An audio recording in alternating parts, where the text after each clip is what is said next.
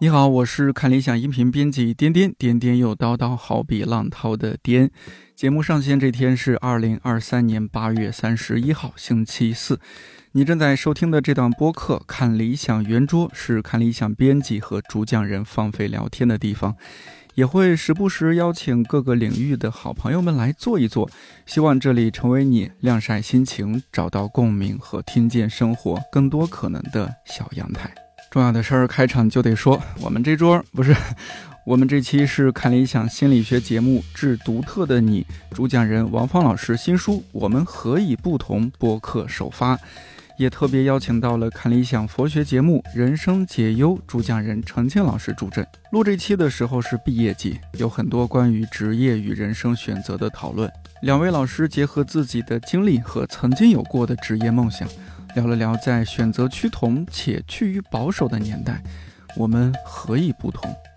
王峰老师，这个书呢，我看了前言就发现您的摸鱼本性暴露无遗。开场就提到了 追的日剧《重启人生》，是你主业追剧是吧？我主业追剧，然后那个副业写书稿和被催稿。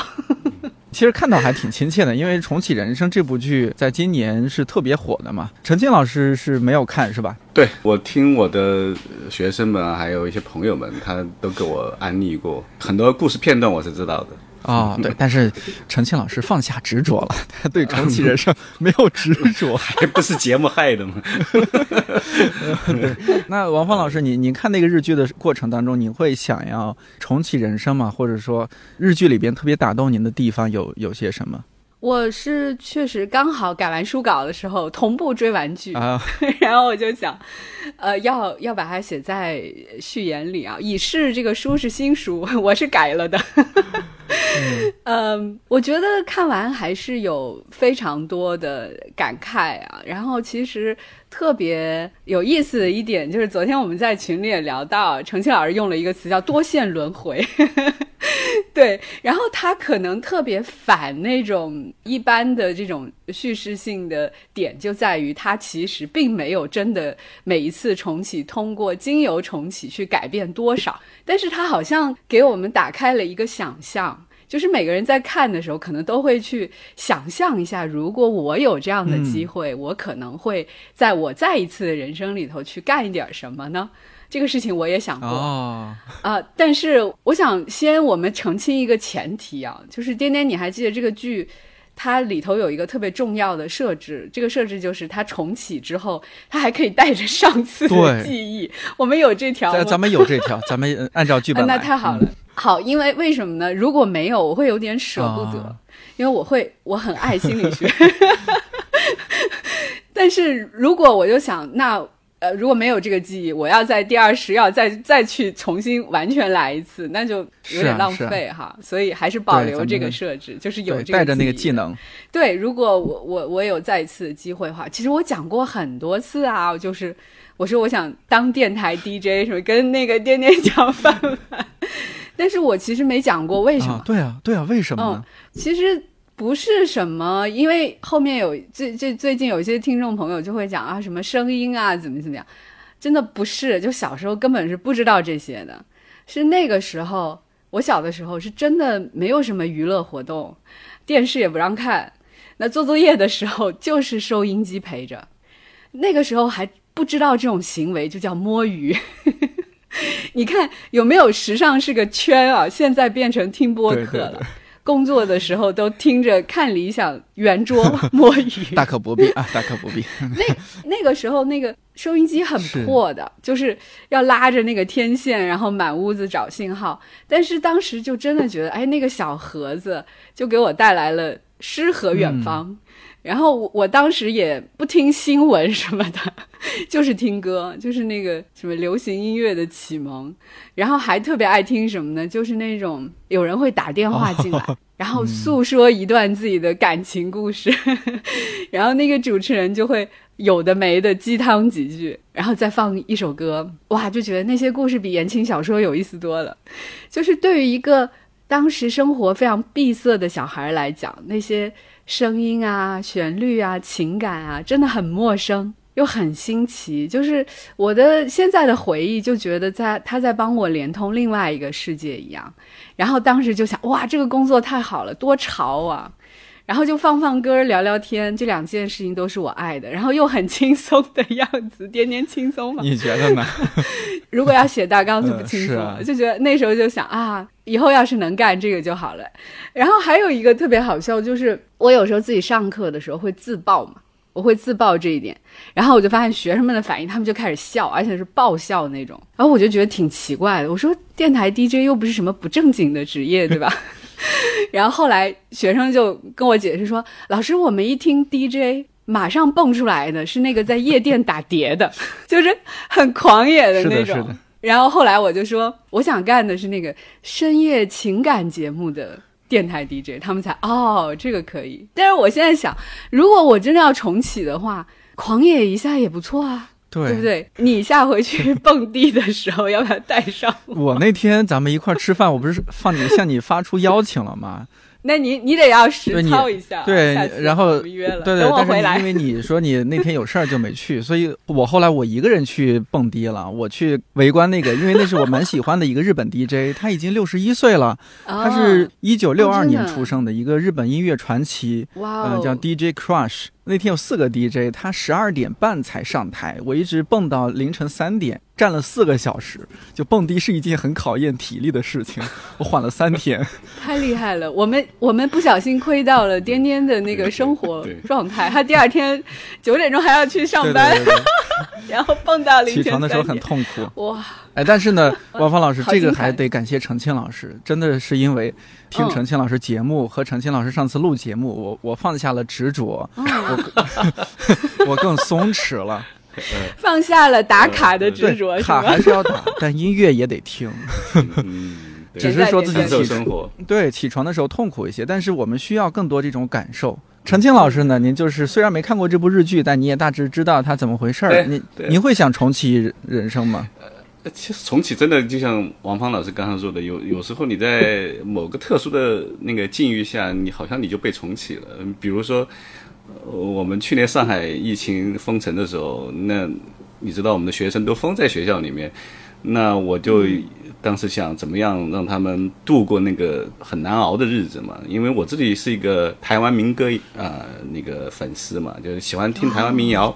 然后呢，当时呢就说我们就自己办一个我们社团的那个音乐电台好了。那因为我是九五年读大学的时候，我在武汉的时候有一个非常有名的那个古典音乐节目，它大概就是在十点十一点，叫阿生爱乐。我我查了一下，它还在。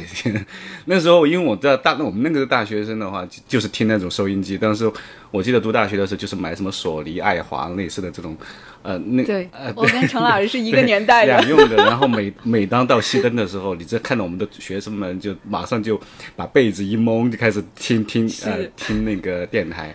那有的人喜欢听音乐的，有的人喜欢听深夜感情的，各种各样的，越到晚上越精彩。然后那时候就听很多这样的音乐类节目的时候，就其实就觉得那种感觉很很让人安定，会让做这个事情的人也很有满足感，真的是这样。所以对，我去年的时候就给他们办了大概四到五期的台湾民谣的这样的，那但是就觉得自己被重启了，从来没有想过有这么多人会主动的，因为那个时候谁也谁都没办法出去，而且学生们只有少数的几个渠道可以给大家一起交流。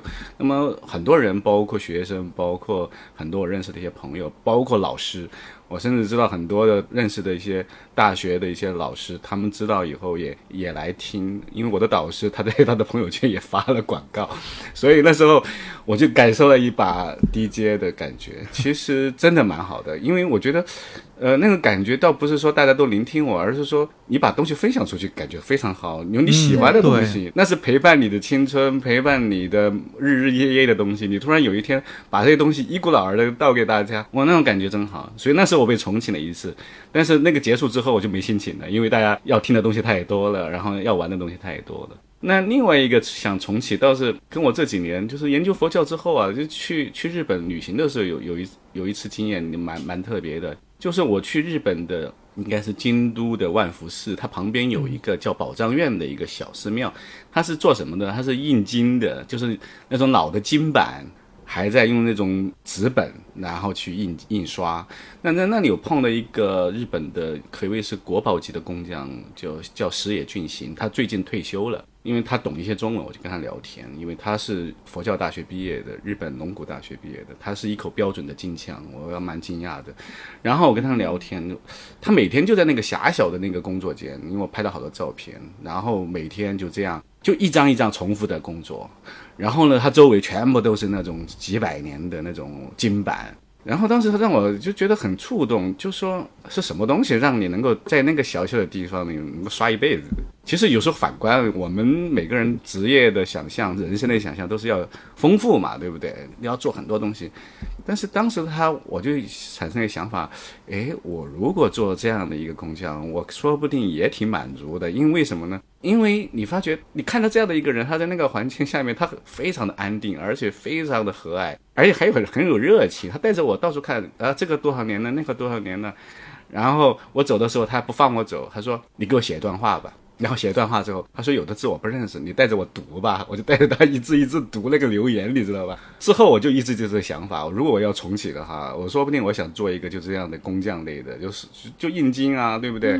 或者是类似的这种重复性的工作，因为大家现在很反对重复，但我觉得为什么他不反对重复，他不反感重复，而且他从重复当中获得了他的乐趣。你要用解释的话，可能有的人说还有宗教情感，但我觉得还有一个可能是他看到重复当中的不一样的东西，我们一般人可能感觉不到啊。我觉得这是让我呃有一个刚才说的想象的空间。另外一次是在福井的永平寺，那是个很大的一个日本朝洞宗的寺庙，那你是培养日本朝洞宗年轻僧人的一个大本营，它所有的朝洞宗的寺庙。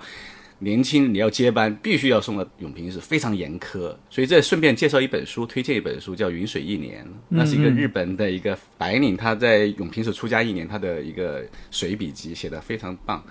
那么我去了之后，就看到那些年轻的出家僧人，哇，真的一个每个人长得又帅，而且走路又非常有那个佛教讲的威仪，就是走路是走路，跑步是跑步，然后你就觉得哇。出家也挺好的，我觉得真的，你觉得你觉得那样的，就是他把人好像提升到一个我们过去在一般的社会当中看不到的一种风采啊。当然，很多中国人会说日本和尚有时候戒律上也不怎么样啊。但是你就从他的人的表现的话，你会看觉到一个另外一种人生的样板。嗯，这是我们在我们一般的生活中很少看到的，所以当时觉得啊，出家也挺好的。可惜就是没办法，因为我们我们在这边你很少看到这样的样板，说让你产生觉得过另外一种生活也能够哇，让你觉得不错。所以其实刚才讲的就我有两次想，是不是也可能，其实有这两个场景，其实是我让我当时说的起心动念过，当然很难实现了。陈老师，听您说，我都觉得特别的有吸引力，对，真的就是你。我跟颠颠也想组团去，真的，都是强烈推荐，您可以去感受一下。嗯，您刚刚说那种每天重复的，我又想到，呃，一个是历史学家王迪老师，他不是有有有本书《碌碌有为》，他就说你日常一天一天的，是吧？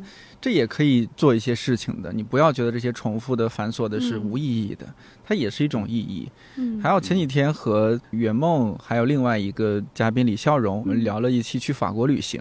然后圆梦前阵子他去戛纳参加国际创意节，然后正好那个周六夜现场的团队做现场分享。然后圆梦就给我转述说，现场那个主创是怎么说的？他说：“那就是我们周一干嘛，周二干嘛，一直到周五干嘛，这样一周结束，节目上线了，休息一天，然后继续又开始新的轮回，然后就很像修行，也没想那么多，就是一期一期节目去做，做着做着，不知不觉几年、几十年就过去了。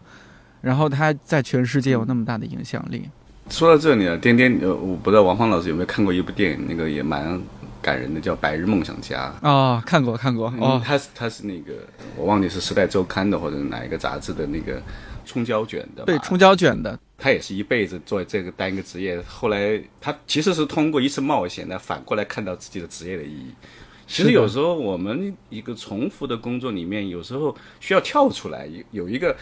他人的视角，你做不了，你可以反过来说，我体验一下，或者是我想象一下，我做那个份职业的感觉，或者是你短期是吧？你看出家也有短期出家，对 对对，就短期出家。其实有时候这种跨角色体验很重要，所以有时候我们常常说啊，我对当下的生活不满意，而且闷在里面。其实他有时候其实只要完成一个体验就可以了，嗯你去干干别的吧，对不对？对，抽离你说不定你就知道那样的苦你受不受得了，那样的职业的一种内在经验，你你能不能够把它体会得更深？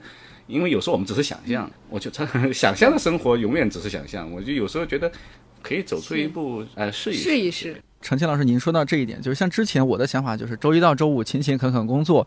呃，我最近就是想着说，那我工作一天了，如果说还有一些精力，我也去，哎，见见朋友或者去 蹦迪，去去看演出。我发现这个也也可以的。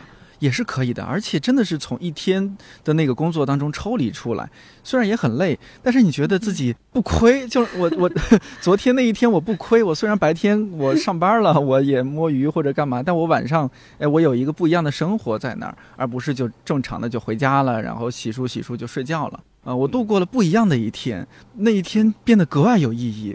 蹦迪的那那一天已经过去一个多礼拜了，你看我还在说，因为这个确实是最近让我觉得啊很开心的，就你工作日有这样一种逃离。是是是，嗯就就像有时候我可能一个星期只去学校两次啊，有时候突然就想坐坐地铁吧，因为我们去的少，有时候就直接打车去了。嗯然后有时候想坐坐地铁吧，而且早高峰跟晚高峰我也去感受一下。哎、对的感。受一下。其实其实有时候感受一下，有时候你没那么痛苦。其实我对我们来讲就没那么痛苦，因为你是是偶尔为之。但是你会观察别人的话，你会讲到啊，我如果是他的话，我会怎么样？嗯因为对我的第一份职业来说，我也挤过这种早高峰、晚高峰，那个时候真觉得很痛苦。那个就是觉得，哎呀，早点换职业或者早点考上研究生上岸，对不对？嗯，现在我就在觉得话，有时候想的就是，人有时候你在那个处境里面，有时候不是你自己说我靠我的努力就是摆脱的，你在那个环境里面可能就当时就是没办法。但是呢，现在我有一个跳跃出来的视角去看，如果我还是这样的话，我会怎么办？我我在想这个问题，就是我不我不是带着一种啊我已经上岸了，或或者我已经年纪大了，不会过这样的生活的这种视角，而是说，假如我今天还是他们。因为那个地铁上永远都有我这样年纪的，甚至更大年纪的人，每天都要早早高峰晚高峰。那我就想，那我如果是他怎么样？我能不能还是的那么的平静，或者内在有那么富足的感受力？其实这是我提的一个问题，或者是刚才讲的重启，可能说不定重启为一个朝九晚五的上班族，干一辈子，是吧？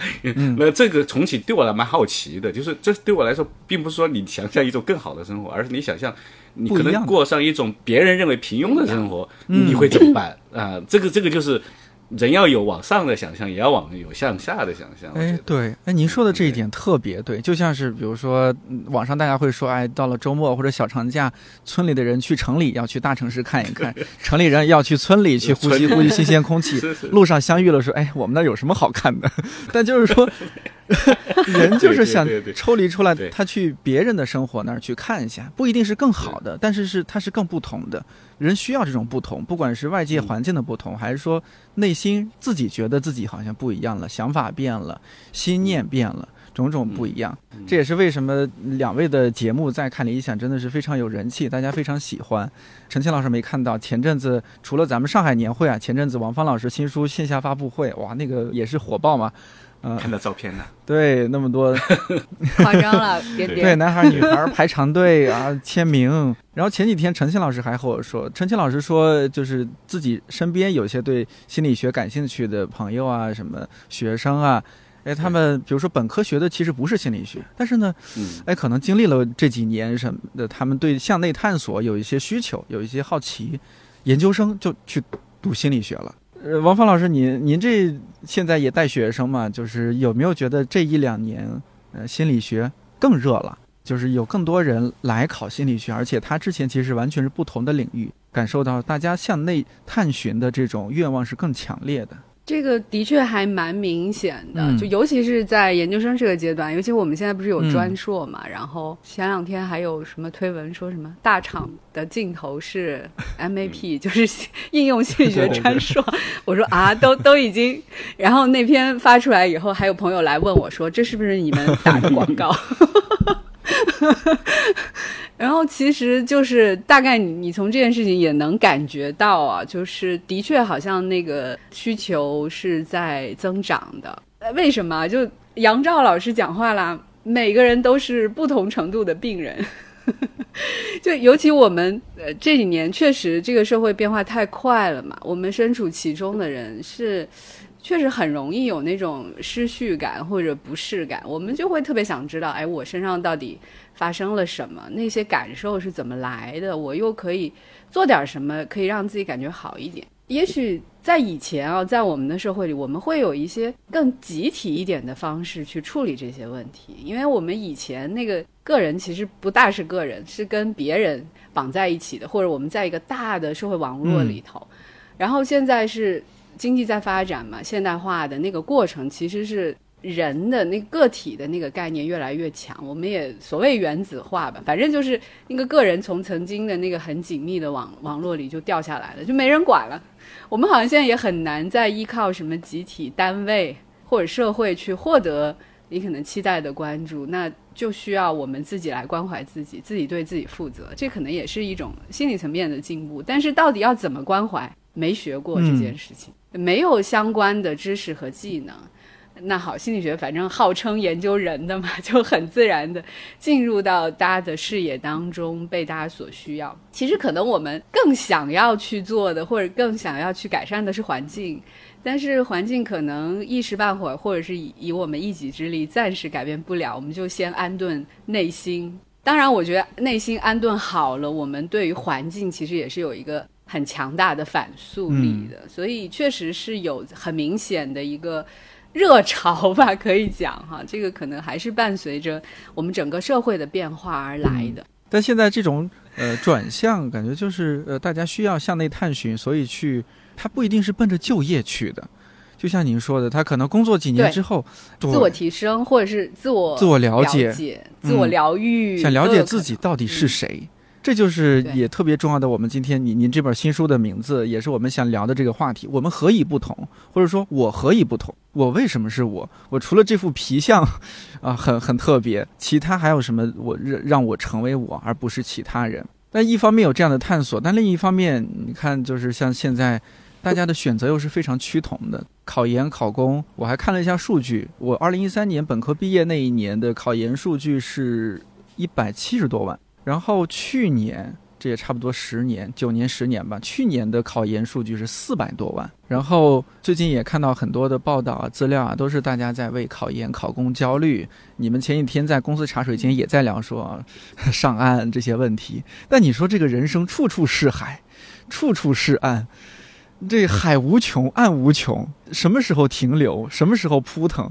这是一个非常非常难解的问题。我我相信，在这些考研考公的人里边，不一定是多少人，他们是就是非常喜欢我，就是想读研，我就是有明确的目标，或者说我就是想考公务员，我就是那么如此的热忱的想为人民服务，是吧？这个有有有待商榷，但好像是大家有一种从众心理在里边，有一种。没有安全感的一种氛围和状态在里边，我我赶紧得先有一个抓手，先停靠这个岸，因为看到有人溺水了，越来越多人溺水了，那我赶紧去找一个岸。考公和考研似乎是那个还比较广阔的陆地，还安稳一些。至于在这片陆地上以后会不会有火山喷发、地震，我先靠岸再说。如此巨大的群体，他们是这样偏向单一的趋同的选择，我觉得这背后也也能说明一些问题，或者说它是不是也是出现了某种误区？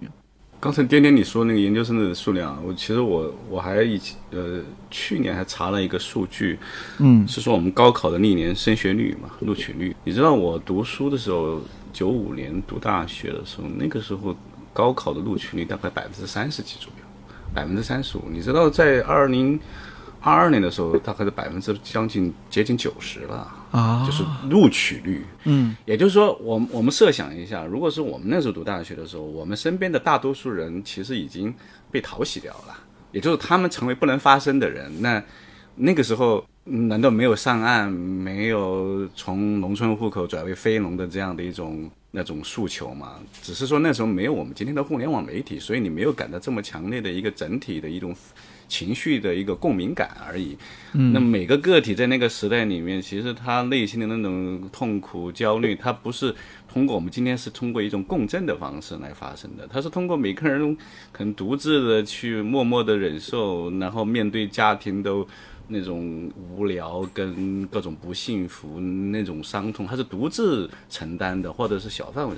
我们今天面对这么多大学生，你你试想想，大家都想通过读大学改变命运，这是其实是一个社会的一个整体的大环境问题，不仅仅是一个我们说靠个人说心理调试，而是说。当这么多以前隐藏的社会的那种烦恼也好、不满的情绪也好，或者每个人人生命当中必然存在的苦，都涌现在一个节目或者是一个公共场域的时候，其实我们今天提任何一种方案都有可能引发问题。为什么呢？因为每个人的解决方案都是很不一样的。也就是说，我很怕说一个人宣称说你选的这个，你你就会未来一定会幸福。考上公务员，很多在小红书看到的很多已经上岸的公务员，每天抱怨每天公务员的生活，你你会发觉大家都在抓稻草，就是这个抓一个或者抓一个救命稻草的感觉，就是说我抓上了好像我就行了，但其实人生是这样的，你抓不上稻草，你也要也会走走下去，你抓得到稻草，那个稻草也会也会沉下去，你要往前继续找另外一个稻草，所以现在可能也不是我跟王芳老师两个人在这里说啊，你知道。改变心态也好，就这样其实就是说，我们可能要把回归到自己身上。其实最好的答案应该是我们分享出来，你应该是自己去找自己。但有的人就我发觉特别有的学生，我们教的学生也有这样，很多人有一种心理，就是他不是去找自己为什么不同啊，还要找跟别人一样。这是我们今天考公考研的这种盲目的热潮一样的，就是我要跟他一样，我读研能够得到什么？我大概只是知道我以后找工作可能容易一点吧。但是他其实是在跟别人找共同点。我有时候会说，很多大学生根本就不适合出国，你你干嘛要奔着去考雅思考什么？你你就适合在国内找一份适合你的工作。但你看，疫情之前，每个学生都会搞我要出国，老师你能不能绩点给我高一点？其实真的。我们就是现代很多的人的心态，就是求同而不是求不同。当有人说说你不应该去追随那个同的潮流的时候，他就会说你你看你要指手画脚了。我觉得最大的问题跟就就是讲的我们何以不同，可能是我们现在更多的是要强调说你看到了自己可能不同嘛，或者是你的不同的潜力在哪。王芳老师呢，就是从呃您的专业来说啊，人格心理学不是人的最重要的一一个方面，就是它的独特性嘛。但是呢，就逐渐逐渐就活成了我们小时候鄙视的样子。对，您觉得呢？就是大家现在这种可能多少有点身不由己，也许他内心是觉得，哎，我好像不应该这样，但是呢，迫于现实，我又不得不这样。有没有可能心态上自己就大家有一些不一样的认识呢？因为这个心念的改变还是挺重要的。我想先来说一下，就是刚才陈老师也提到，就是为什么大家明明是不同的，但是总是要去求同？因为我们的确是能够很明显的感受到这个压力，这个压力也是为什么我们总说好像聊这个话题有点危险，就是因为那个压力，每个人其实都是感同身受的。因为刚才颠颠有问说，这个是不是一个误区？就大家都那么单一和趋同？但你要真说它是误区吧，你会发现所有人都会说。当下风险社会，对吧？我我这种选择就是跟大家一样的选择，是那个最理性的，看起来最理性、最规避风险的那个。所以它背后其实可能从心理学的角度来讲，它确实是有一些原因在吧？其实我在那天呃线下的分享我也提到过，就说我们文化本来就有这样的一个特点，就是我们的目标高度同质。为什么？因为我们本身就是特别强调个人跟集体的连接嘛。所以，你任何偏离集体的决定和行动，其实都会带来很大的压力。这种整齐划一的力量本来就很强了，那在当下这个社会环境很不稳定，它就会被进一步的激活，就是会让人产生一种：如果我不跟别人一样，我就会被这个集体抛下，就要我一个人去承担风险，剩我一个人在海里，那就会非常的恐惧。但我之前也讲到，我说其实我们，你真的去问大家。你说，如果你不去追求那个跟大家一样的目标，或者你换一种方式追求，换言之，你不是跟所有人一样去用这样的方式追求，那你到底面临的那个让你害怕的事情是什么？可能大家答不出来，这就说明它一定是一个有非理性的成分在，就它不是一个真实存在的东西。但我们已经被养成了一种这样的心态，就是这种害怕和恐惧是习惯性，是条件反射的。就我们没有办法接受，哎，如果万一只是我一个人做错了，但是没有人去问，那到底什么是对，什么是错呢？所以，当我们就是整个的这个反应，其实从心理学角度来讲，就是一种应激的反应，因为你慌了嘛。那慌的时候，我们就会去最直接的就去看别人在干嘛啊，别人在干嘛我就干嘛，我就会觉得说这个至少是一个比较安全稳妥的一条路。那到底会通向何方？其实我们并没有一个很具体的预期，但是就是当下的一个焦虑缓解而已。那我们就要想，你缓解了一时之后的路呢？要怎么办？还有这里，我觉得还有一点，就是我在跟我学生交流的过程中，我也感觉到，他们第一会觉得这是一条最安全稳妥的路，就这这条路好像不用去被证明。你你就知道，现在刚才爹你讲那个热度，我就觉得真的是热，热到什么呢？就是如果你不考研，你不考公，你要跟别人解释说你为什么不考；但是如果你考，你不用解释这一点。但是恰恰是那些考的人，他们才要真的去问自己，你为什么要考，对不对？好，我们待再待会儿再来讲为什么要考。就是先说，除了安全稳妥以外，我觉得还有一点就是，这个是一条最熟悉和容易的路。我说的这个容易，不是说那个结果容易，不是说上岸容易，而是在心理感受上容易。你就看考研、考公、考教资，共同点就是就是考，就是只要是考试，只要是有题可刷。我们其实就会觉得我可以，我是有戏的，我就那个掌控感会高很多。这也是我们一个可能从小到大被训练的，就是最习惯的去达成一个我们期待的目标的手段，就是通过考试。那你就想，如果做一件事情是没有考试的，我我就会发现我的很多学生他们就找不到路径了，就不知道该怎么办。比如说找工作。他就不是单纯的说，我就是收集一些东西，然后我就考试就行了。他就要复杂很多，他需要大量的收集信息，你要做研判，你要随机应变，就是这些我们没训练过的。我觉得不怪孩子们，他们被培养起来的这个方式，让他们感到最舒适的就是考试。只要这个。这些手段里有考试这一条，我一定首选考试，因为这个是我觉得最熟最熟的。而一旦那个环境当中又刚好把那个焦虑激起了，人们一定会依赖那个最熟悉的方式，这个会让他觉得安全。但是我刚刚也讲，这种对焦虑的缓解可能真的是一时的，因为以后的人生再也没有考试了。那我们就要想一想看，那个没办法用考试来获得安全感的人生，我们要怎么度过？这个可能就是下一步去需要去想的事情。我也同意陈老师讲，我们好像没有办法去给大家一个什么答案，本来就没有所谓的整齐划一的答案。但是会建议，特别是在选择过程中的年轻人，我们可以问一问自己啊，就是你你为什么要做这个选择？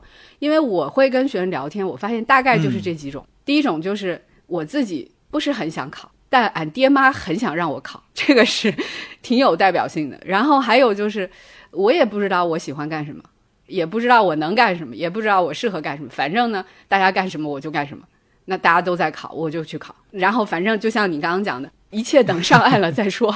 接着还有就是那种，确实他会觉得形势所迫，现在本科生就是找不到工作，那我就必须去刷一刷学历，所以我要去考。就是这几种，还是我觉得是蛮有代表性的。他们共同点可能都是。他并不是发自内心的，或者是自主的，或者是很主动的想做这个决定，可能就是那种我们讲经济环境也好，社会文化也好，引发那个社会焦虑传导到每一个人身上，然后激起的一种应对反应，然后我们会期待以这个考上研、考上公来暂时缓解一下，但是很可能就是个暂时。然后我发现其实还有少量的学生，他们其实是有想过的，这个就是颠颠刚才也有提到，就是说。他会，你问他为什么要考，他会说：“我有想做的事情，比如说我有感兴趣想要解决的研究问题，或者是我要做一点对别人有贡献的事情。总之，就是这些事情都是如果我不读研，我不考公，我就干不了的。这个就不一样了。就换言之，可能考公考研对他们来讲是一个手段，它不是一个目的，就是通过它来干嘛？就是 to do something，而不是说。”通过它来 to be somebody，我觉得这是不太一样的事情。就是可能你到底想要通过这个，你上岸了以后你干什么这件事情可能会比较重要。我我觉得就是我们没有不能去说考研和考公一定是不对的嗯选择，就是没没有这样的一个结论。因为我自己回头想，如果我自己有机会再重来一次的话，呃，考公我肯定是不考的，因为我很早就意识到我 我那个价值观排序里头，可能第一位是精神自由哈，所以困在某个科层结构里，那个我我干不来。那考研的话，我当年就有考啊，那程老师也有考，对吧？我们都是考研，然后来到了现在的这个这个生活状态里。所以，如果你问我，我放现在，我八成还是要考的。嗯，那当年我考研，一个原因是我很喜欢我的导师，我就哎很想成为一个那样的女性啊、呃那样的知识分子。那另一个就是我我本来本科就是个误打误撞学的心理学，但我发现我还蛮喜欢的。不过我学了四年以后，我整体感觉就是我没学懂，就是自己比较愚钝的 关系。然后我到那个大四毕业的时候，我回顾了一下，我就学了点啥，一片空白。然后当时我自己归因就是我学学的不好，还可以继续学，然后我就考研了。那事实上现在回过头来看，可能就是个正确的选择。我的确是在我读研的期间，我慢慢找到感觉，我发现我自己很喜欢做研究，然后就顺势读博，然后留在大学。所以我觉得关键不是考这个动作，而是你有一个很真诚的、发自内心很期待的，你能明白为什么考，有什么东西在等着你，那个 to do 就很重要。只要是想过这一点的，你你是在对自己的什么兴趣爱好、能力、价值各方面啊，包括现实的各种条件考量之下，你自主做的决定，我觉得都可以支持。就是换言之，是清醒的、有觉知的，是想象过各种可能性，然后最终在那个各种可能性里头，我们做的这个决定，我觉得都没有问题。但是怕就怕，就是我前面讲的，我仅仅是迫于那种完全是没有觉知的，只是来自各方面那种压力，我非常被迫的。然后如果不，我就觉得那个世界末日了。然后只是为了缓解一下的焦虑的那种，可能就会当未来你的生活状态其实并没有达成你的期待那样，其实就会很，痛苦。所以可能这个时候的那种觉察是非常嗯重要的。像您刚刚说的那两种，就是出于不同的原因和目的去考研的人，整个人呈现的状态可能也不一样。我身边那种工作几年之后，他觉得我想去学点什么，或者我想做什么，必须得去读个研。他即使在准备考研什么，呈现状态也是非常积极的。他那个内在动力极嗯强。我们这几年看到非常多这样的学生，甚至是他们平时就在工作，他们用周末的时间来上学，然后还要做很难的论文之类的，但是他们都做得非常好。我们热烈欢迎这样的同学来 考研。对，其实像国外，其实像这样的人非常多。嗯、一些在就我们有很多同事是有海归经历，他们在国外读研的时候说，他们当时就是一步一步的，呃，就高中，然后本科、研究生，研究生就出国了，发现国外好多年龄大的同学，很多人家都是甚至带着孩子或者带着伴侣，伴侣也在隔壁学校读，或者说陪读这样子。好多都是想清楚了，自己想清楚去读的。他们说人家呈现那个状态，甚至还有年纪更大，是七八十的，还是六七十的那种，他们也很震撼。国内没见过这样的，是吧？非非常不一样。我分享一下我失败的考研经历。看我就是那种 没想清楚自己自己要干嘛。我为什么当初考研？首先是我大学也没怎么好好学习，就忙着参加社团活动啊、谈恋爱呀、就是，呃，然后呢也没有获得保研资格。然后直接让我考研的原因是大学那帮好哥们儿，因为是工科类学校嘛，那些哥们儿基本都是工科学院的，就是土木、机械、电气什么那样的朋友一大一大堆。然后呢，刚巧我这些哥们儿嘛都特别优秀，保研的保研，直博的直博。然后呢，我这个就哎呀，说实话，我是有点自卑了，说哎呀，兄弟丢大家的脸了，兄弟也努力一把。对我也去考研。但我的考研，我觉得确实是注定失败。首先，我自己没想清楚，有点像是我为了在继续在我这个朋友的圈子里面混，学历上不太输于他们，然后去去考。但是具体为什么考，想不清楚。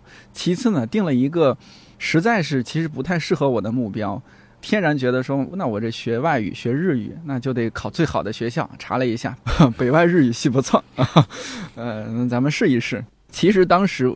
我我和老师们的关系非常好，当时那几位老师他们都私底下劝我，我不是姓李嘛，他们叫我李桑啊，李桑亚美德库达萨伊，就是说小小小李你你别考了，这不适合你，你这个根据我们对你的了解，你适合去工作，你是那种适合在工作中去哎继续学习啊、探索、扩充视野的人，哎，但是我当时就没放下这个执着，陈清老师，我当时就是执执念起来了，执执着心起来了。我说不行，我非得考，但考研又有点没有那么坚定。比如说在那儿学习十分钟，两分钟在看考研的相关书，八分钟都在看课外书，怎么考得上嘛？最终成绩出来了，没考上，那个心情还是挺难过的。我记得那一天刚好还是个阴天，看到分数没考上，昏昏沉沉睡了半天，睡觉起来看着我对面那哥们儿，他正在打游戏，我大致和他说了一句，就是说，哎呀，这个人生就到这儿了嘛。点点，你描述的这个就是我刚刚讲那种被落下、被落下的感觉，吧？接下来好像也没有什么再为你托底了，没有家庭，没有什么一个小的单位或者是什么，真的挺难受的。我不知道现在的学生会不会因为这几年新媒体啊各方面的发展，他们信息更多了，了解到的东西更多了，觉得也不至于考不上就如何如何，就就好像人生就黯淡无光。我我觉得反而不会。就是你有没有感觉啊？就包括陈老师，陈老师说是九五年上来，我九六年，就是我们是那个前后脚那一波的。我觉得其实一个挺有趣的事情是，就像我们那个年代，比如说我的大学同学毕业的时候，我们班四十多个人，那个时候心理学简直就是也在号称朝阳啊，反正就是 完全就那影儿还没看着呢。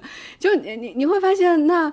那个很多同学本科毕业去找工作的时候，其实他没有那么多选择，就是这个专业能够找到的工作岗位非常非常有限。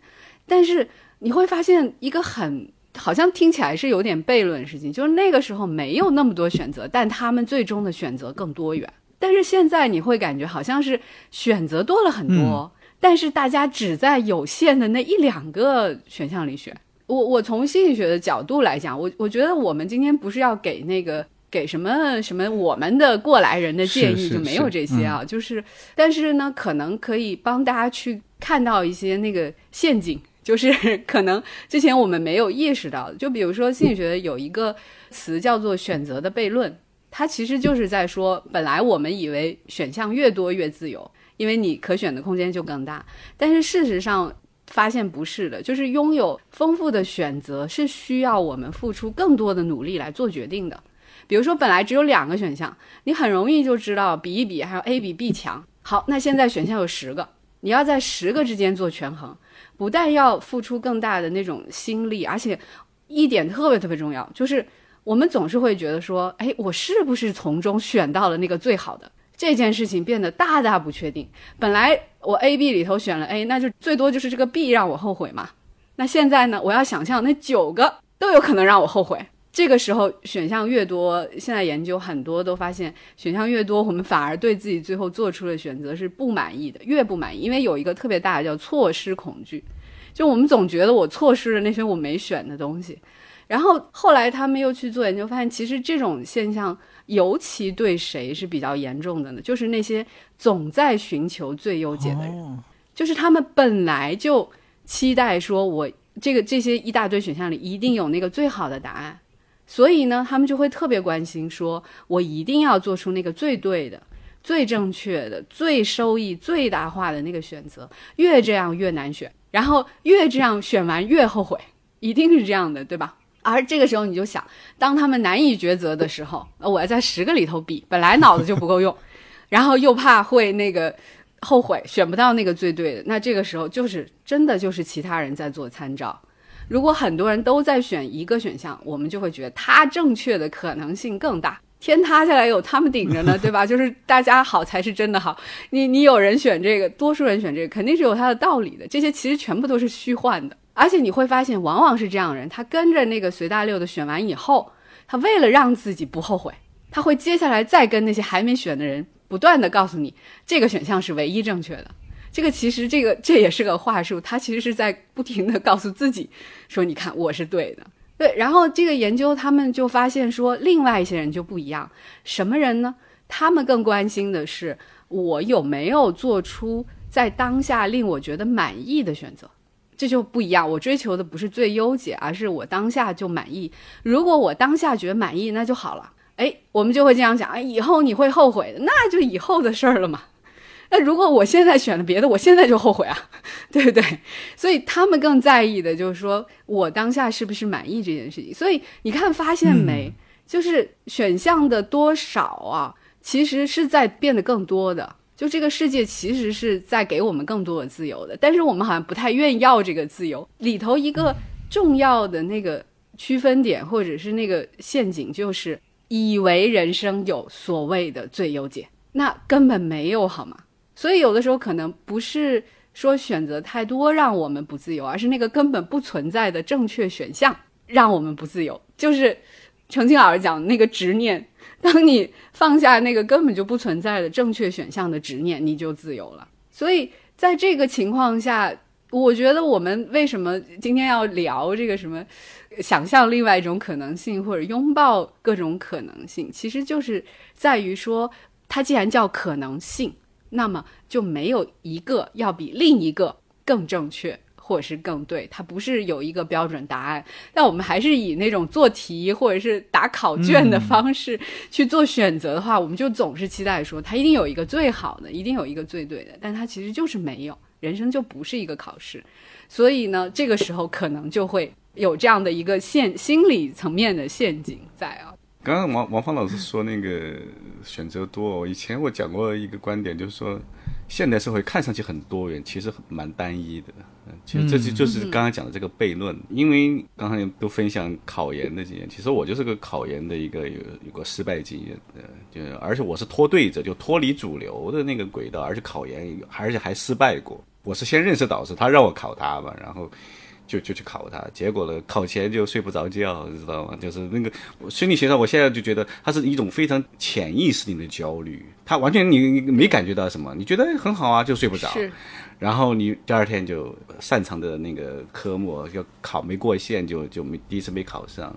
然后后来第二年，哎，我的老师又换换学校了，到华东师大，然后我第二年还是睡不着觉，然后我就不管他了，就是所以说有时候放下执着，有时候真的是有用有用处。我就不管他，我睡不着就睡不着吧，我反正能躺多久就躺多久吧。那那一年我考华师大历史系考第一名。哎，程老师，您讲的这个就是研究证明的了，你就要把这个他的那个睡不着重新解读为。在做准备，在调动小宇宙，在发功。就然后，我觉得对我们而言，就考研有一个最大的一个社会舆论的压力。当时就是，嗯，我的每一份工作在当时都算不错，电信工程师，然后又是财经，而且到那个上海的财经报纸的编辑，就收入都很不错的。那就是你是一直在拖队，就像我刚刚就讲的，就是。程静老师逆行的，就是都走了一个反向的路。当时我我其实别人都问我你为什么要考研，他们就觉得你辞职不对，他也不他真的不 care 你考不考研。但是知道我考历史的人，他们更加呃有点不理解为什么你去读历读个历史。然后我做历史之后，慢慢又做佛学，那那别人有的人更认为你为什么又去做佛学，越做越偏门。但我觉得，哎，就像今天我们要讨论的。因为我内心里面有一个，我不知道这个力量来自于哪里，就是你觉得我就要做这个。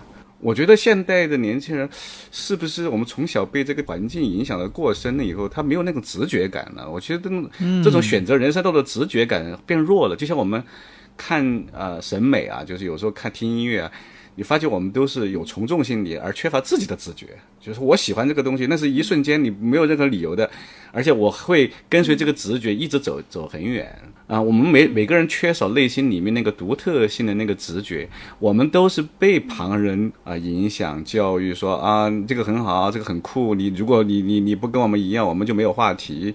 所以以前我们做媒做过媒体就知道，你如果不看媒体，你就没有谈话的那种资格，就是你没有一个共同的话题，就很焦虑，对不对？但是现在年轻人也是一样，就是说我不做那个东西，那我就没办法，好像去融入那个主流，然后我自己变得很焦虑。但是问题是从正面的角度来讲，我怎么恢复我内心的那个直觉感？就是，就我那个直觉，我想做什么那个热情。不是从他别人的经验里面获得的，就像刚才讲到一点，就是说，常常有学生来问我们说要考研，有甚至有的人还跑过来说啊，陈老师，你这个佛学招研究生吗？我都是很苦笑一声，我说你真有胆量考我们的佛学的研究生，因为嗯，这个是想当然的，就那个就是就业就是很不理想的。当然说不理想，我带的研究生其实就业都还挺好的，为什么呢？因为你当然这是。题外话啊，就是很多现在很多寺庙都愿意要做那个新媒体，很多寺院，而且很多寺院大寺院是有钱的，就像以前做过灵隐寺的新媒体宣传宣传的这个领域，呃，工资不算太高，但是对于现在年轻人就业这么紧张的时候，不妨是一个还不错的一个啊就业岗位啊。然后很多学生需要做播客吗？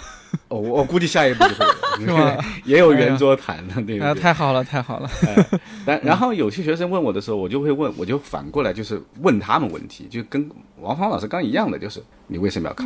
担心就业嘛？其实问那几个问题，就是激发他们自己去想，就是你是什么样的价值观，你自己要认定，不是我们老师给你的。说哦，你上来我们一堂课，然后你觉得哇，这个领域真有趣，那个有时候是一时的热情，但有的人可能真的会唤醒他那个沉睡在体内的那种对人生的那种。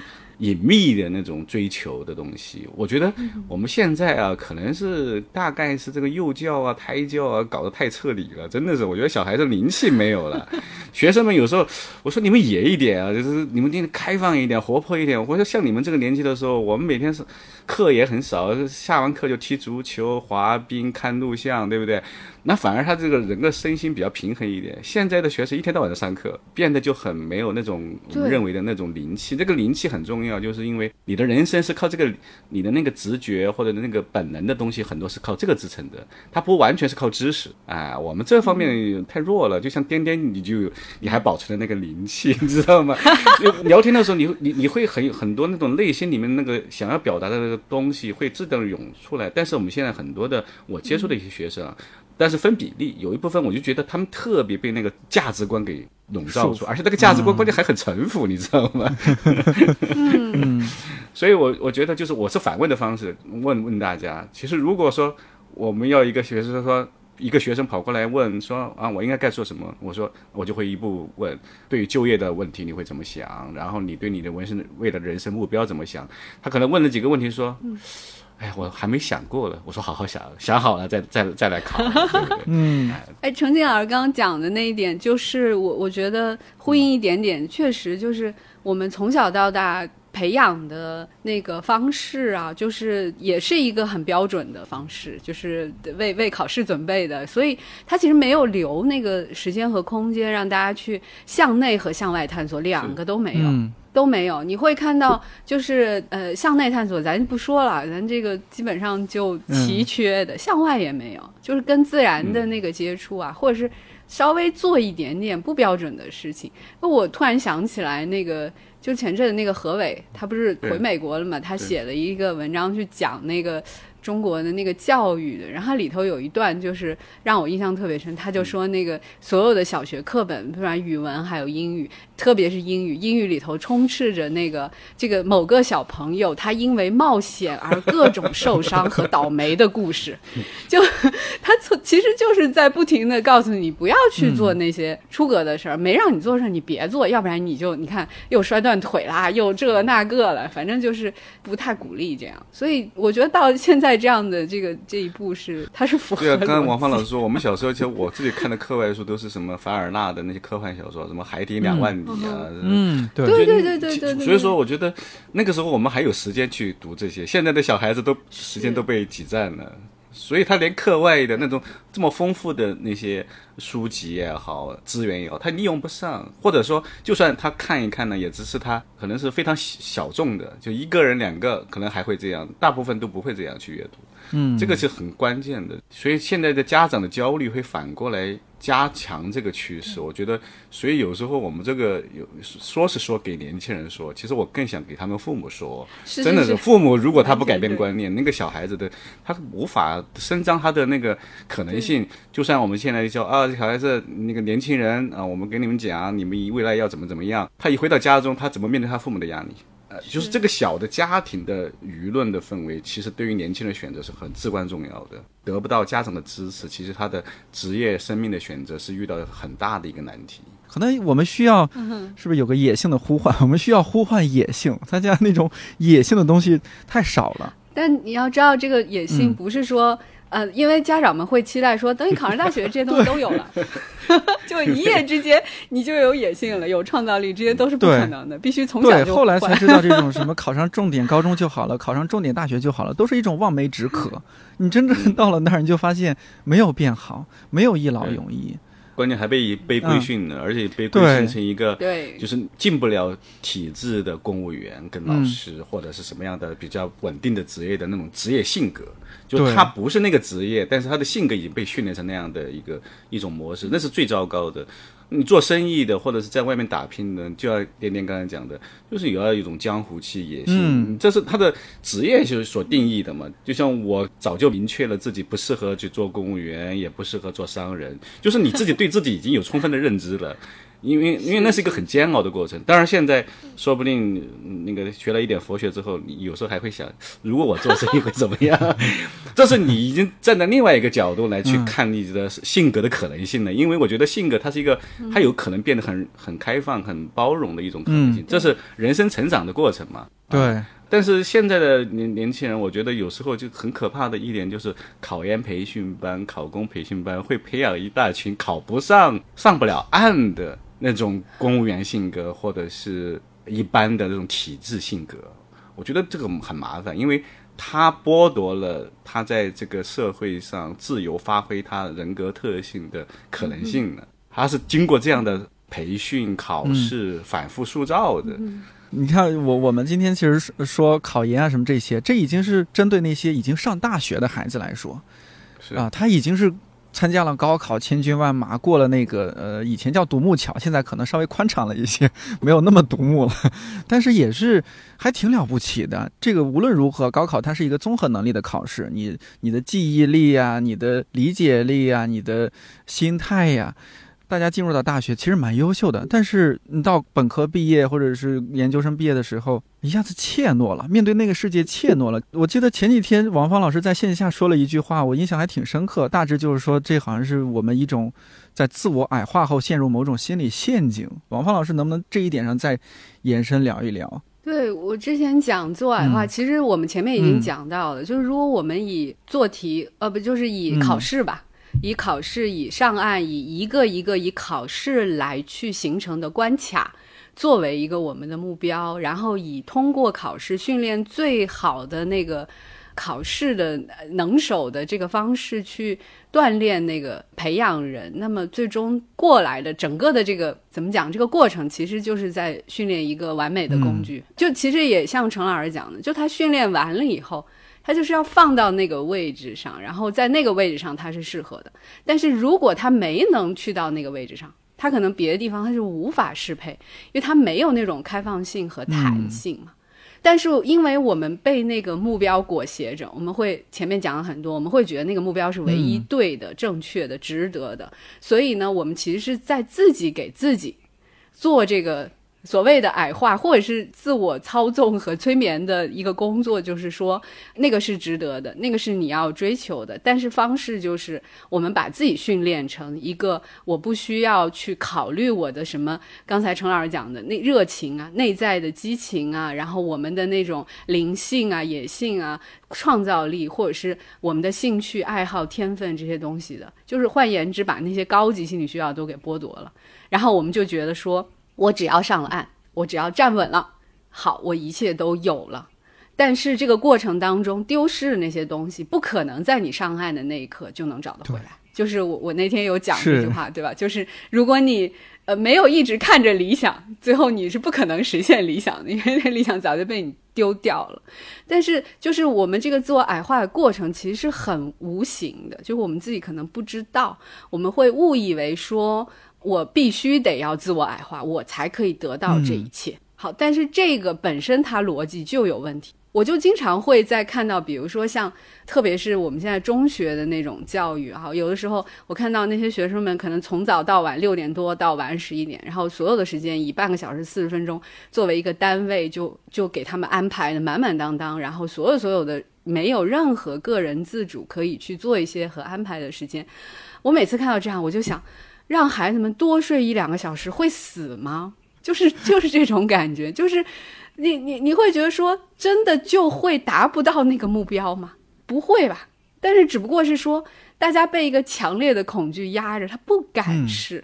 然后当他不敢试的时候，有人通过这条路成功了，就会反过来证明说，只有这条路是唯一对的。这个其实就是一个很大的逻辑的陷阱。然后我们就会误以为，我们只有把自己当工具，只有自己把自己当做一个。不是完整的人，我们才可以达到这一切。但是你就想，一旦我们这种自我矮化久了，你真的去到了你想要的那个位置，他又会怎么样去对待他的工作和他身边的人？嗯，因为那些那个那个被矮化的那那些东西是丢掉了就丢掉了，就是回不来的。以及说，我们在这个过程当中，我我上次茶水间也讲过这句话，我还想再讲，就是我们真的太努力的做一个完美的工具。那那个工具一定是你现在努力的有用，总有一天会没用，然后，所以我们最终就是可能被抛弃。那怎么把那个命运好歹掌握在自己手里？其实反而就是说，我们自己去给自己找那个可能性，让我们被别人矮化的那个那个生命可以更更丰富，而不是我们先主动自己来把自己身上很多东西给剥夺掉。就这点，我觉得是我们其实可以做的事情，并没有说，呃，我们在现在环境的压力下，我们已经到了这一步。我我个人觉得是并没有的。所以，呃，这个其实是一个挺大的陷阱啊。对，尤其是我觉得，呃，孩子们他们可能更多的那个选择权，孩子部分掌握在他们家长手里嘛。对。所以，其实也是家长在同时干这样的事情。但是孩子们他会内化嘛？他内化了以后，他就会误以为说这是我成功所谓的成功的那个唯一的手段和方式，其实不是这个样子。而且在这个在这个前提下，我觉得也我们必须得说一些比较现实的情况，就是。呃，我们去说啊，你要努力啊，你要发现和探索人生更多可能性啊，说这些话是相对来说，那我们是比较容易的。但真正我想象了一下，我是一个年轻的刚毕业的学生去做的话，其实蛮难的。你每前行一步，特别是如果家里不是有矿的情况下，都要付出很大的代价。当然，必然要付出代价，但是不是很多学生或者说年轻人他已经不太愿意付出这样代价了，或者说。他会容易把那个代价扩大化，觉得啊，那那是不可承受的，那那个一想到那个就会觉得非常恐惧，不愿意去付出这个代价去做，或者是说根本就不是说我我能不能承受这个代价，是连想都不敢想。我觉得这点是蛮可怕的，就是我我我连想的资格都没有了。我已经把我想象的这个资格给它自动的剥夺想象另一种可能，不想象了。对 对对，就是那你想了，你想完了以后，你各种考虑清楚了以后，我做了一个选择，还是有自觉，对不对？还是我自主做出来的。我也一直在强调，我觉得这一点其实是一个前提嘛。但是我我现在想说的那个陷阱，其实就是在于说，那个这一套的那个逻辑，好像已经剥夺了我们去想象的这个嗯可能性，就是好像变成这件事情已经是一个，就是如果你你去尝试一点点，或者往这个方向一点点，其实都是。对对对，对吧？颠颠说，我们我们之前讨论是何不食肉糜，或者是你你们太太那个呃站着说话不腰疼，就是应该还没有到这样的地步，就是我们要先夺回这个各种各样的我们有资格做的那些权利吧。一方面是大家的一种自我矮化，可能就是自己把自己先吓到了；另一方面，会不会在职业和人生选择上，因为曾经一步一步都是奔着一个明确的目标。去走过去的，只要努力，他一定会达成哪一个结果什么什么的。但到后面越来越发现，好像不是那样子的。然后呢，就形成一些，比如说在人生和职业道路选择上的一些误区，像是特别典型的，经常把兴趣和工作对立起来。那我为了做到那个工作，我就得放弃我的兴趣了，好像带着一种非常悲壮的心情去 赶赴下一个人生阶段。我瞎说啊，但但我我自己的感觉是这样子，好多人可能会会觉得是这样。是，嗯，那类似的误区还有吗？两位老师觉得？我们上佛学通识课的时候，会经常举个例子，就是用那个他们学生不理解佛陀为什么出家嘛，就悉达多太子为什么出家？因为一般人很多人对出家有两种观点，而且是非常极端的两个观点，一个是，你看悉达多太子他是。享受了一切荣华富贵，所以他已经享受完了，他就出家了。还有一种比较世俗的看法，就是你看社会上混不下去了，出家了。这两种观点，你不觉得它矛盾吗？但是很多人他其实同时具有这两种观点，就是说他认为追求一种那种精神的呃那个满足感，要么就是你已经有足够的物质基础了，要么就是你实在是什么都得不到了。那按照我们经常在课上面列举的，这个是王芳老师的本行，就是马斯洛的需求原理。嗯，那马斯洛需求原理以后，它是金字塔形，它是一层一层的。那衣食的被认同的这个需求是一层一层的往上。换句话说，人的那种需求满足，难道只是逐层上跳的吗？显然不是。也就是说，你这个人可能连基本的温饱都没有的话，但是他落实到个人生命，他却有。最上面的所谓灵性的追求，因为马斯洛在晚年他会特别提出所谓灵性的追求，对不对？嗯，我们现在的主流的看法就是说，嗯，你要追求那个心灵的东西啊，精神东西啊，你先把前面的完成。显然，这个就是一个很大的误解。每个人他的禀赋不一样，他的内心的世界不一样，包括他家庭环境不一样，他可能是一个穷穷苦孩子出身，但是他对精神的渴求可能比。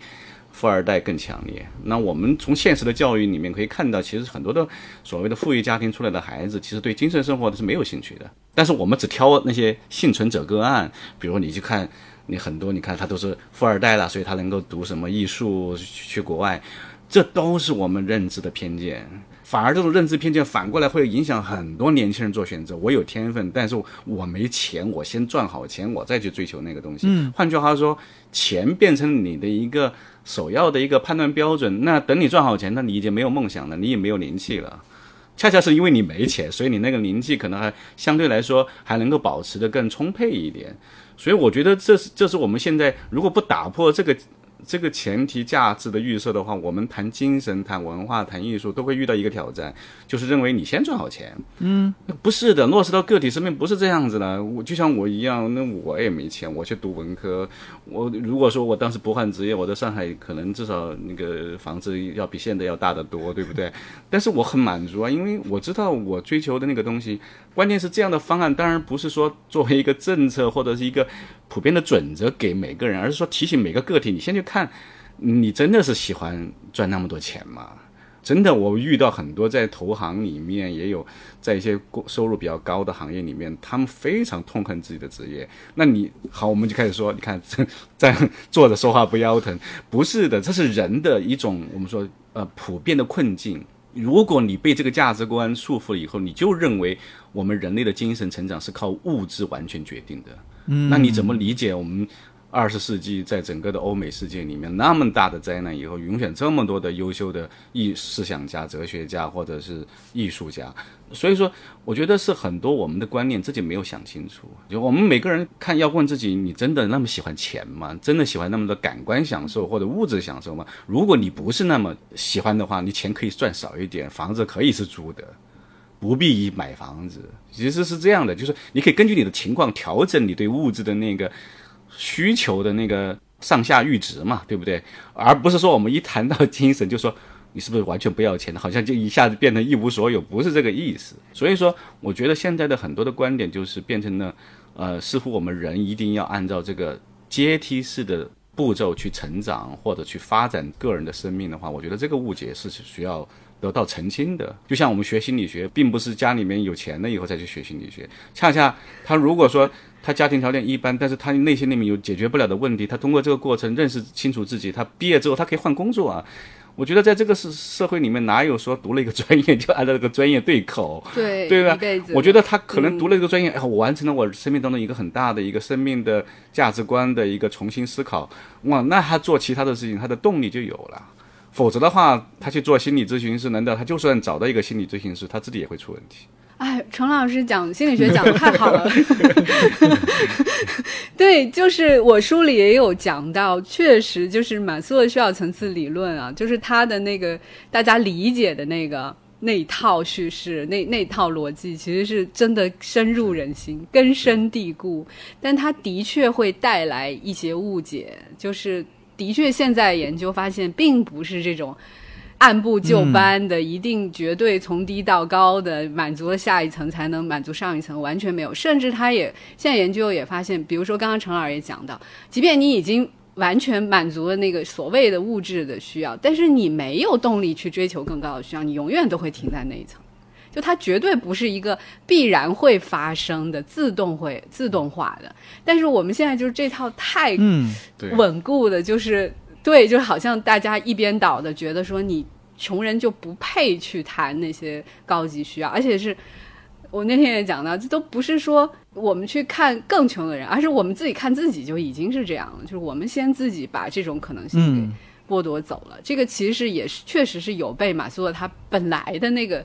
想法的，所以这点我们也借这个机会哈，科普澄清一下，这样对，就是我们太依赖于那个了，就是它太强大了，但事实上它可能给我们现在是带来的是一个禁锢，是一个思维上的束缚。我觉得社会呃面临一些价值观念的要改变，那另一方面就是年轻的学生们是不是能够在心态上扭转过来？因为毕竟上大学之前对大学的期望是很高的。对一份学历的期望是很高的，对于自己前途的期望是很高的，是不是？这个自己这个内心对于工作也得有一些，就是什么样的职业，这种心念上也得有一些调整。对，另外我我自己觉得啊，我我们自己要调整，可能还有一个就是每一个人都可以做的，就是你你会去想，为什么大家会对这种可能性是觉得没法接受，是是怕什么？你会看到其实很多压力来自于别人的评价嘛。嗯，我们先不说说我们能做什么多勇敢的选择，但我觉得至少我们可以为改善像这样的心理环境能做的事情就是。我们不要对别人的人生指手画脚，指手画脚。对，就是大环境，也许真的一时半会儿不一定改得了，或者我们自己，哪怕我没有那么大的勇气，或者我没有条件去尝试各种可能性。好，那你不尝试，但是当有别人尝试的时候，我们可不可以不要跟旁边比比呢？就是可不可以我们哎，如果别人做了一个看上去可能可能有一点另类的选择，我们是可以。表示一下赞赏、尊重，对，有人敢不服从，我们是尊重的，即便我们自己做不到，对吧？就是我们可能至少不要去做帮凶吧。我们是不是可以让那些想看到其他选项和可能性的人看到？我会特别期待说，有一天我们那些压力和权衡可能还会在，这个一时半会儿可能没有办法完全卸除掉，但是呢，不再有人或者更少的人，就是。我觉得重启人生 又 Q 到重启人生，重启人生里头，我觉得就特别让我有特别强的这种感受，就他们是一个熟人社会，就大家都其实都认识，但是当每个人去过自己人生的时候，其实别人并没有那么多的评价，就是不再有那么多人总是想去说服别人去过什么他以为的所谓的正确的人生，那反过来是不是？我们也希望不再有人需要去向别人证明说，哎，我过我现在这样的生活，我是正当的。我们不需要再去证明这种正当性。就我觉得，至少我我们可以干这样的事情吧。所以，这可能也是又回到刚才我们讲，好像我们一说话又会觉得好像站着说话不腰疼。我就觉得，我们还是要给各种可能性，给出那些选项嘛。那些选项它确实风险不一样。但它收益也不一样啊，那你在都看到之后，不管选哪个都可以，但是捂着不给看这个事儿就不对了。就是我们至少要做到那个，让整个这样的周边的心理环境好一点，可能我们才能够鼓励每个人，他身处其中，他想做一个不一样的选择的时候，他可以更舒适的去做这个选择。这样才有可能调整，或如果这个外面的这个环境没有变化，他还是要受到这样的评价和压力。我们去让每一个个体去改，可能真的很困难。我异地而处，我也会觉得说那个压力会非常非常的大。对，所以我们是不是可以先做那个别人？对我们每个别人把这个观念调一调，然后这样的话，那个其他人他们可能会更更被鼓励。是，而不是说，哎呀，好好一个孩子怎么干那种事儿，是吧？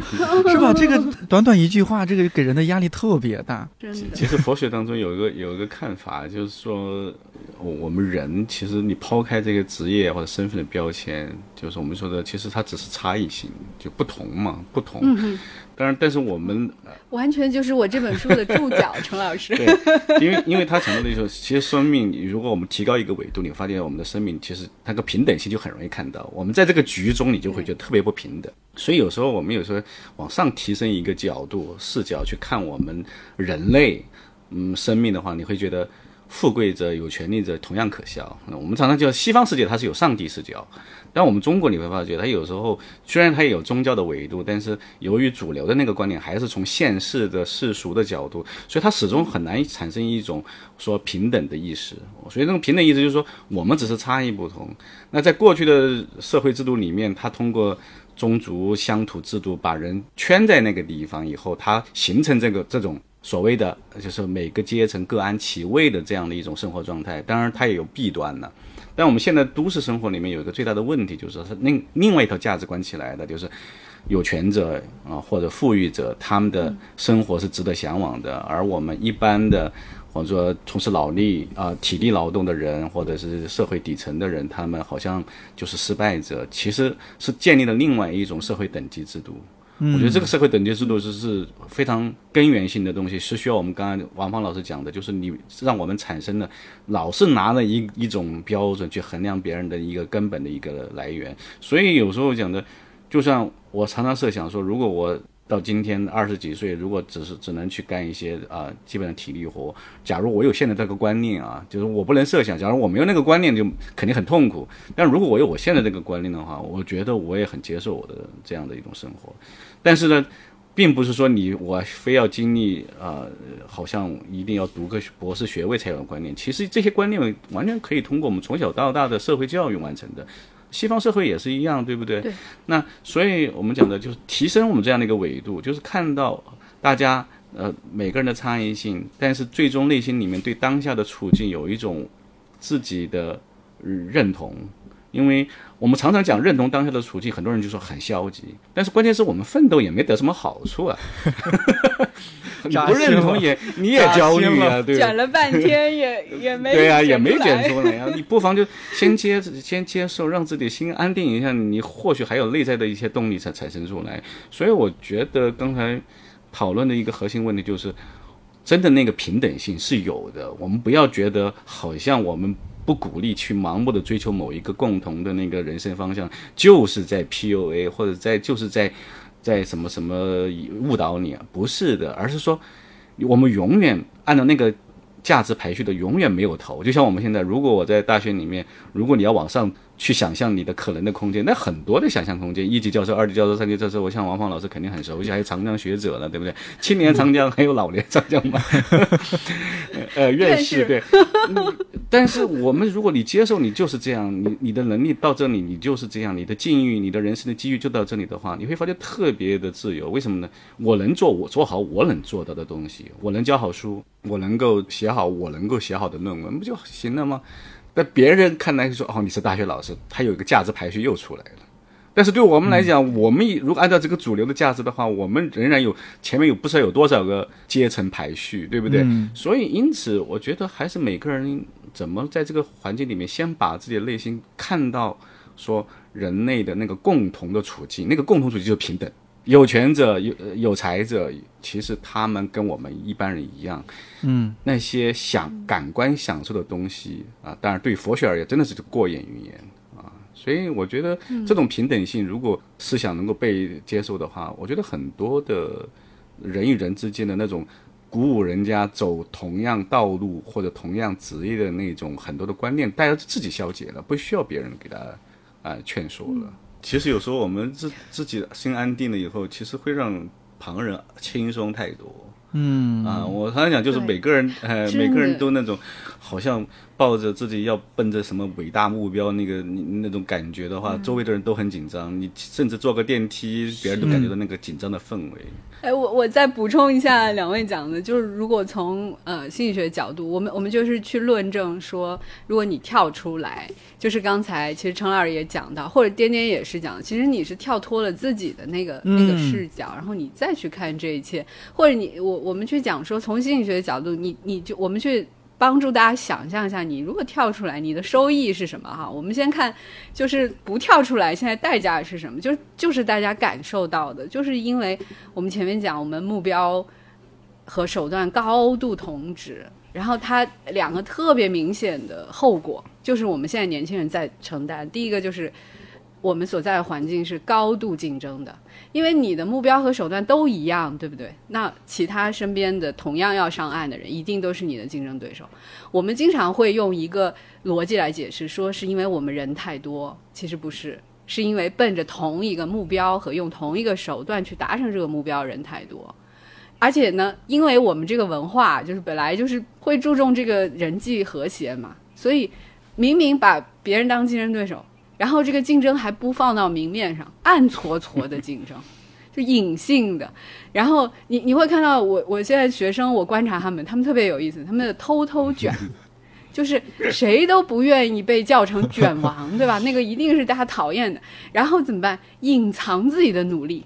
一方面迷惑对手，然后另外一方面呢，我未来要惊艳所有人，就是你说多累呀！这样就是他的那种整个社会环境的那种紧绷感和高度的竞争性，你永远不可能喘气，你永远不可能想歇下来，因为你觉得你只要停下来，别人就会超越你。其实每个人都想停。是大家一起卷起来的嘛，所以就是我们刚刚讲，那那你怎么从这个 system 跳出来？就是你不再去追求那个完全一样的目标和用完全一样的手段，这是第一个，就是会让整个环境高度竞争性。第二个就是特别容易发生社会比较，就是刚才两位都在讲的，就是我们有时候会看说，可能在我们出国旅行或者在别的地方会看，哎，好像他们做什么职业的人都挺开心的，每天。那为什么我们就会觉得说这个职业有三六九等，或者是说也有一些就是所谓的人上人，那人下人怎么办呢？原因就是因为大家追求的东西都一样，那它必然就很容易发生比较。那上岸了的就嘚瑟，没上岸就成了 loser，就是这么一个逻辑。而且这种比较它是永无止境的，你在什么地方都可以比，你比赢了真的不见得有多开心。但是比输了呢，那就是对自尊的全面打击，就是就是现在我们感受到的。所以很多时候，你说他愿不愿意去做那个不一样的那个工作，愿不愿意去追求另外一个目标？他也许不是说发自内心的不愿意，而是说我我觉得我败了，我觉得我我输掉了，嗯，对不对？我被别人比下去了。其实更多的是这个层面上的。所以我们看到现在我们天天讲什么高度内卷，还有什么。无休止的社会比较，这两个都是因为我们目标和手段过度同质带来的。它基本上就是大家现在天天说的内耗那个主要的来源。所以，如果我们换一个方式，你看，大家追求的目标不一样，就是每个人有自己的目标，然后我有我自己追求目标的那个方式方法，然后我也有这样的自由，我也不用因为我的这个不一样而被别人评头论足。那我就不需要跟别人竞争，因为我们根本就不在一个区域里头，也无从比较，没法比较。我觉得别的不说，咱整体的心理健康水平肯定是会高一些的。是，对，所以就是这个，就是说我我们也提示大家，我们如果稍稍的出来一点点，哪怕我们没有说你一定要做那个 outlier 或者怎么样，但是你哪怕出来一点点，你可能都会感受到那个。那个放松，那个轻松，做一个开心的边缘者也可以。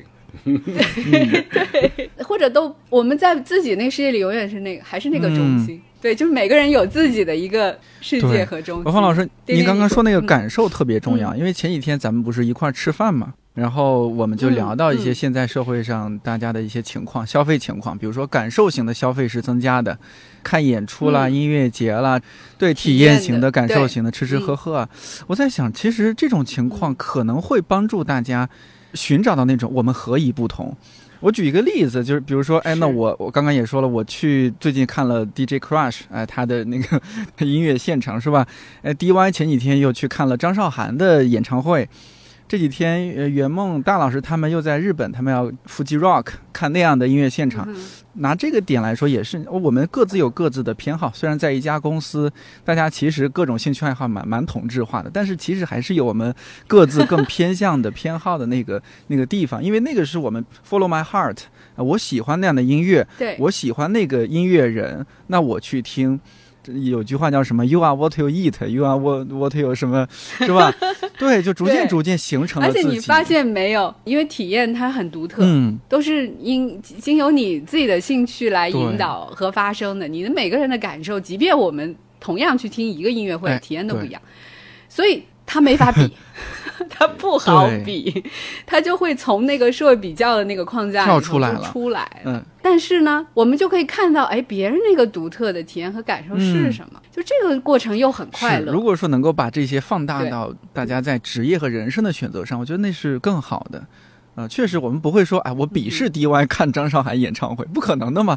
我会觉得，哎，也蛮好。那他回来了，可以分享分享张韶涵怎么影响了他，他为什么喜欢张韶涵的音乐，对吧？这就我们没有任何竞争关系。对我，我记得那个，我有个好很好的朋友，也是个大大学老师，他也喜欢去日本玩，我也喜欢去日本玩，但是，嗯，他从来喜欢邀请。我还没去过 一定要去，一定要去，一定要去。然后他他每次就是，那你要不要跟我们一起？我们两家一起去啊？他就说，我说还是不了吧。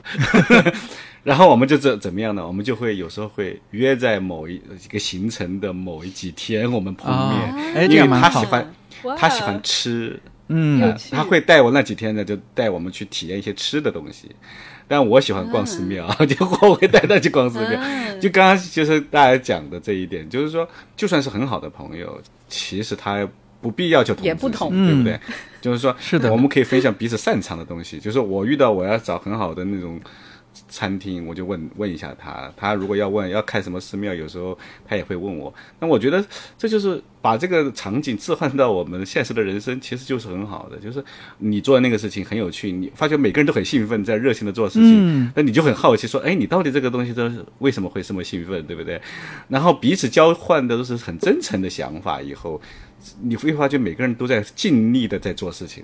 他跟卷的认那个努力不一样了，你知道吗？对，他是发自内心的在认真，而卷是一种被拖着的，或者是那个有有点有，甚至有点有时候是盲目的狂热的那种认真，那蛮耗人的。喜欢的认真其实是蛮滋养人的，我觉得这是两种认真方式。点点，我突然又想起重启人生。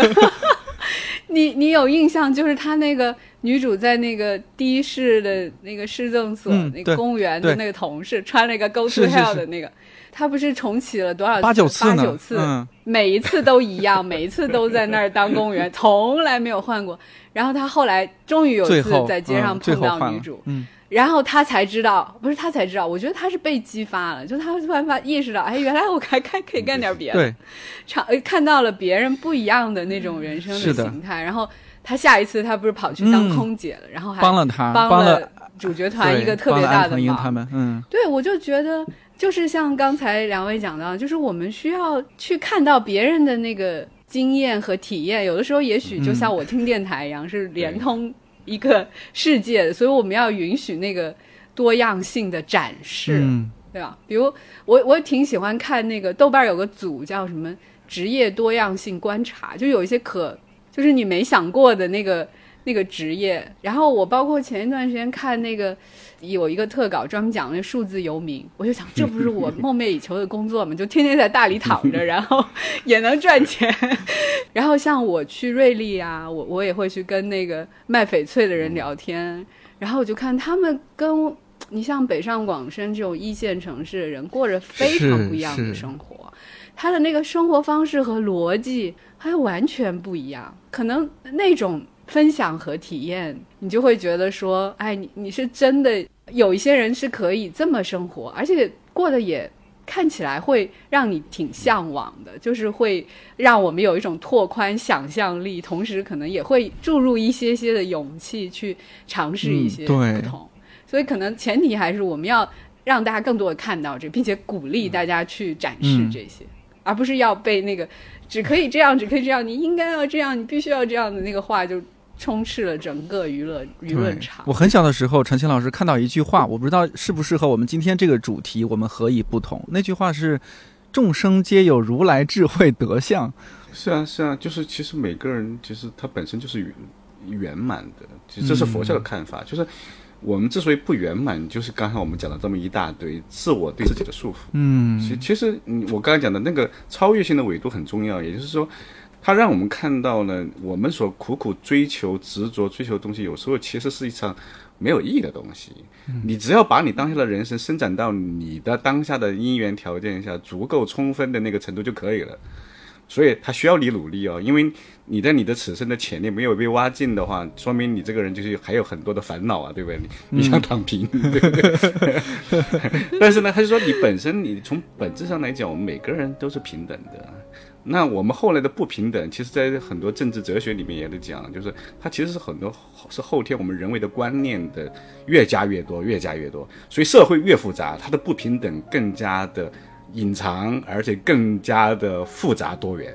过去可能只有政治、政治啊、经济，但现在你你不觉得吗？在任何一个场合，你的不平等的感觉都很强，鄙视链特别多。所以我觉得，就是你刚才讲的这句话，就是其实佛教要表达的，就是生命真的是平等。而且你当你感受到这个平等的时候，你会对身边的人，你就会多了一份包容，以及你有时候会感动。就像我，其实我自己真的是。当你观察到我们日常生活中接触的不同职业的人的他每天的生活的时候，我会仔细观察的时候，你有时候会产生一种啊，原来人可以这样活。嗯，我我也是这样，比就像别人看我一样啊，原来他也可以这样活。那这样的话，我们的生命就沟通起来了，就没那么多，真的没那么多烦恼，你就不会想啊，我只盯着某一群人说我要活成那个样子。其实我们每个人都在。这样的活着，而且本身就具具备它，已经具备它的意义了。你不需要另外再去找意义，所以当下是一个最重要的地方，而不是嗯，我们说的要找那个对方的那个岸，那个岸是自然过去的，不是你一天到晚说苦心积虑说我要怎么怎么。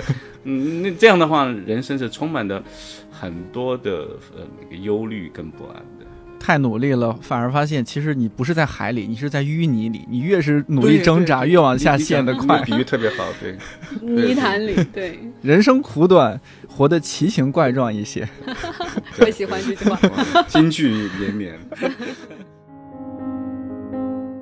感谢你听到现在。如果你最近也有相关的困扰和思考，欢迎在这期节目评论区和我留言互动。或者在看理想 APP 订阅收听两位老师的节目《致独特的你》和《人生解忧》。